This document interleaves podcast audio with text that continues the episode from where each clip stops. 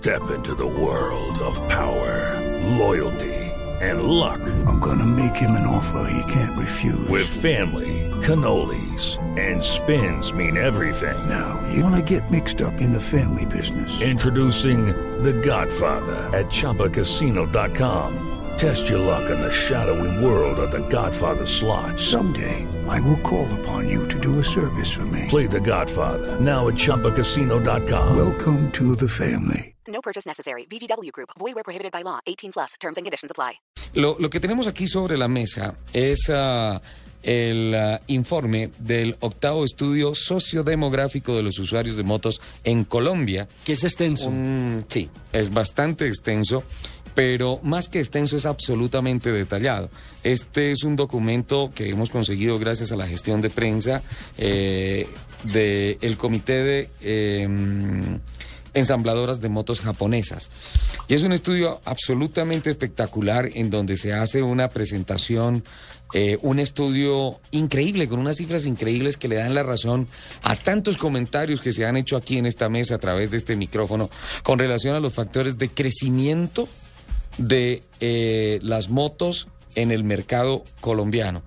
Eh, en esta semana hablaba con un gran especialista y un gran crítico de la industria del automóvil y ah, llegábamos a la conclusión de que fue la inoperancia de las ciudades fue la falta de gestión en infraestructura lo que disparó, por ejemplo, el salto obligado de las cuatro ruedas a las dos ruedas y que, por ejemplo, está impulsando el segmento de carros automáticos, por ejemplo, en Bogotá. La gente no, por el concepto mecánico de las ventajas que trae una transmisión automática en un carro, de lo relajado que es manejar un carro así, sino por, y qué pena el término, la mamera de tener que meterse a los trancones a operar el pedal del embrague, fue que la gente empezó a buscar los carros de transmisión automática. Claro, porque usted se imagina en una cuadra cuatro o cinco veces que tiene que frenar, parar, meter el cambio, volver a frenar. Hartísimo. Entonces son dos cosas. Uno por fatiga y otro por estética. Lo hablábamos de las mujeres que les se les desarrollaba en el pie, en la pierna izquierda. ¿Cómo se llama En- eso? en los El- gemelos. En los gemelos. El los mazo. El mazo se llama así. Termina con una pierna más grande que la otra de meter el embrague. Exacto. Exacto. De tanto poner el Bueno, embrague. esa, esa sí no me la sabía. Sí, sí, sí. Porque la pierna derecha va con el freno y con el Y acelerador. pues el pie finalmente, derecho, y finalmente no tienes que hacer mucha fuerza, pues, para Pero es acelerar el trabajo frenar. repetitivo. Pero entonces sí es el de meter y sacar tanto tanto el embrague. Claro que terminas con el gemelo así gigante y el otro todo A mí langaruto. no me terminado así, tanto meterle. El embrague, ¿no? Porque yo, por ejemplo, prefiero el carro Nelson, Es automático. que si la gente uso de hubiera la visto, moto. si la gente hubiera visto el gesto que hizo este señor. uso de la moto en Colombia. Escuchen estas cifras. Es el comparativo y los factores de crecimiento o decreción del el uso de la moto en los años 2011 y 2012. Uno, como transporte principal, fue del 58% en 2011 y ojo a esto, del 72.5% en el año 2012. 72.5%. Sí, 72.5%. Como transporte alternativo, no como principal, como transporte alternativo, un factor de crecimiento del 2.0 en el año 2011 y del 4.0% en el año 2012.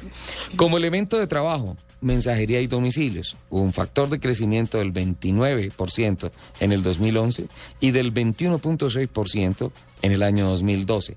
Y de diversión, un crecimiento del 11% en el año 2011 y de do- 1.9% en el año 2012. Me causa curiosidad una cosa, don Nelson, doña Lupi. Señor. Cuando hay un mayor incremento de la moto como transporte principal, 72.5 en el año 2012, hay un incremento muy bajo de en el ítem de diversión, 1.9. Ah, claro, eh, le voy a contar, por ejemplo, lo que sucede con algunos compañeros míos del noticiero de Noticias Caracol. Ellos tienen su auto, pero se vieron obligados a comprar motocicleta para poder sacar el cuerpo a los trancones, llegar mucho más rápido e incluso conseguir hasta parqueaderos en las zonas alrededores. Para interpretar estas cifras tenemos en la línea al señor Iván García Franco, desde la capital de la montaña. Es vocero del Comité de Ensambladores de Motos Japonesas, a quien le damos la especial bienvenida. Le agradecemos profundamente que el comité nos haya ayudado con esta investigación. Y pues bueno, estas cifras, en palabras de los mortales, ¿qué representan? Buenos días, Iván. Muy buenos días, Ricardo. Muy buen día para toda la mesa de trabajo, para todos los que nos están escuchando en este momento. Pues básicamente el estudio, como lo comentabas ahorita, nos está mostrando y nos está evidenciando un, un punto de inflexión muy importante frente a lo que tiene que ver con el uso de la motocicleta como medio de transporte en Colombia. Eh, la motocicleta se ha convertido, y eso nos lo está arrojando el estudio, se ha convertido en un factor decisivo e importante para las comunidades más pobres del país, para las comunidades de los, digamos, más escasos recursos y como factor de desarrollo. Hoy en Colombia, más de 8 millones de personas se mueven en motocicleta y ya la motocicleta está llegando a más del 20%, poco más del 20% de los hogares en Colombia y lo que estamos esperando es que este índice, este, estos indicadores sigan, sigan en alza. Definitivamente el comportamiento de la industria muestra, muestra que se va a seguir en alza por los factores económicos que van acompañados con esto. Escuchen esto, amigos oyentes, doña Lupi, don Nelson, don Iván. Eh, una siguiente gráfica nos habla del nivel de ingresos de los motociclistas y los factores de crecimiento, el comparativo en 2011 y 2012. El crecimiento en 2011 con personas a bordo de moto con menos de un salario mínimo legal vigente fue del 44%. 44%. Es una cifra absolutamente, no sé, contundente. Y en el año pasado fue de el 9.6%. Salarios entre 1 perdón, personas entre 1 y 2 salarios mínimos legales vigentes por mes, incremento del 49% en el 2011 y 73% el año pasado, 73%. Iván nos está hablando de millones de colombianos moviéndose en moto. Esto se tiene que traducir en unas cifras muy grandes. Entre 2 y 3 salarios mínimos legales vigentes al mes. En el 2011 un incremento del 3%, bien bajito, y del 7% el año pasado. También tiende a ser muy bajo, pero es del doble de un año al otro. Más de tres salarios mínimos legales vigentes, 3% en el 2011, 1 por 8% en el 2012 y no sabe, no responde en el 2011, 1% y 8.3 en el año eso explica, 2012. Eso explica su antigua teoría de que la gente definitivamente necesita la moto como medio de transporte. ¿Y quiénes son los que tienen más posibilidad de pronto de comprarla por la necesidad? Es no por la plata. necesidad. Por la necesidad, los que menos ganan plata, porque no te pueden acceder fácilmente a un carro o a otro tipo de transporte. En cambio, la moto se le facilita de acuerdo a la, difer- a la diferente categorización de precios. ¿Qué opina de esa reflexión, don Iván? Claro que sí. Eh, básicamente lo que está sucediendo en el país es que eh, la motocicleta está aportando en la generación de ingresos y el desarrollo de las familias de más bajos recursos. Como bien lo mencionabas, el año pasado el 82.8% de las personas que adquirieron motocicletas ganaban en su momento menos de dos salarios mínimos. Es decir, las motocicletas están en la base de la pirámide, en eso que se ha denominado como la base de la pirámide del país. Mire, déjeme le cuento. El- en Colombia, según las estadísticas del DANE, alrededor del 89% de los municipios del país son municipios de menos de 50 mil habitantes. En esos municipios, casi que el único transporte, el único modo de transporte son las motocicletas. Las motocicletas están convirtiendo hoy por hoy en el, digamos, en el, transporte masivo del, del pueblo colombiano. En aquellos municipios en los que no es, digamos, no es predominante la existencia de otros sistemas de transporte. Y la gente no se está bajando de las cuatro ruedas para las dos ruedas.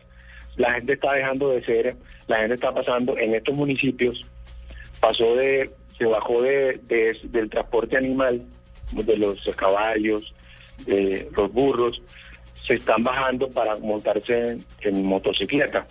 Y otros muchos, lo que está pasando es básicamente que dejaron de ser usuarios del transporte mixto que sucede en este, y de transporte rural que existe en esto en la mayor parte de los municipios de Colombia. Ahora, hay que decir también que contrario a lo que sucedía hace algunos, digamos 10 años tal vez, en donde veíamos que la motocicleta era evidentemente un transporte muy popular en el norte del país o municipios eh, del Pacífico o del sur del país, hoy lo que estamos viendo y la tendencia que el estudio nos está mostrando es que la motocicleta se ha convertido eh, por parte del usuario en un, digamos, en, en una predilección, ya no solamente en esas ciudades y esas regiones, sino en todo el país.